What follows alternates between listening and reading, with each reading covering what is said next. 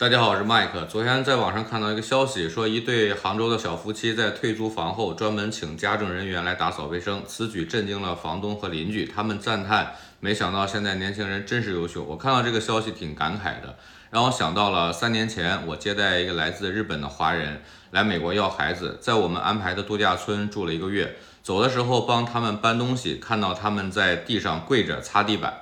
当时我特别不好意思，说你们不用擦了，我们会有专门人来打扫卫生。他们两个说在日本都习惯了，不管租房子还是住酒店，退房的时候都要基本恢复原样。这件事情其实对于在大陆生活了几十年的我来说特别触动，以至于呢我在美国当时租房住的时候啊，在后来退房的时候呢，特意花了四百美金，请服务人员进行了打扫。因为美国租房的比例特别高，年轻人几乎都是租房子。他们有一个原则，就是 clean move in, clean move out，就是说你搬进去的时候，保证这个房间是干净整洁的。那有的房东还会特意重新刷漆、维修，然后再租出去。那么你离开的时候，也要保证是干净整洁的。其实租房子这件事情呢，特别能体现契约精神啊，这个是西方文明社会的主流精神，包含社会契约还有私人契约两方面的内容。二者对于西方社会的商品经济发展和社会行为的构筑呢，有着深刻的影响。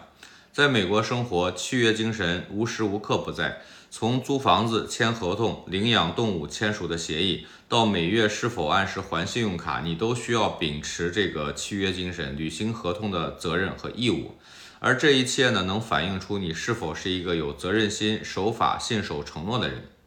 美国人是有多在乎守法、遵守信诺这件事，其实从他们银行普遍使用的 FICO 信用分数就能看出来。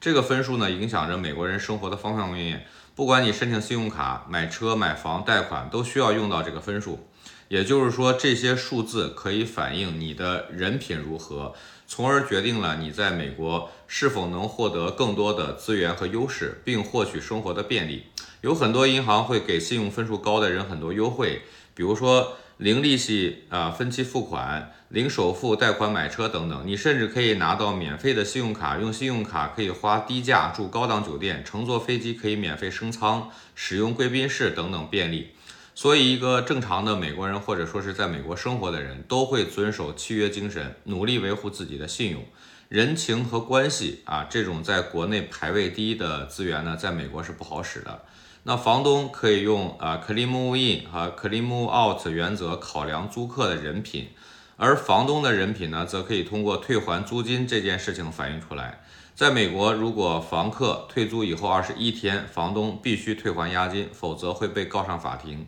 啊，因为遵守信用这个事儿呢，一方面靠习惯和素养，另一方面也许法律去维护。呃，而清理房间这件事情，在美国生活中呢，是检验一个人道德水准的一个重要细节。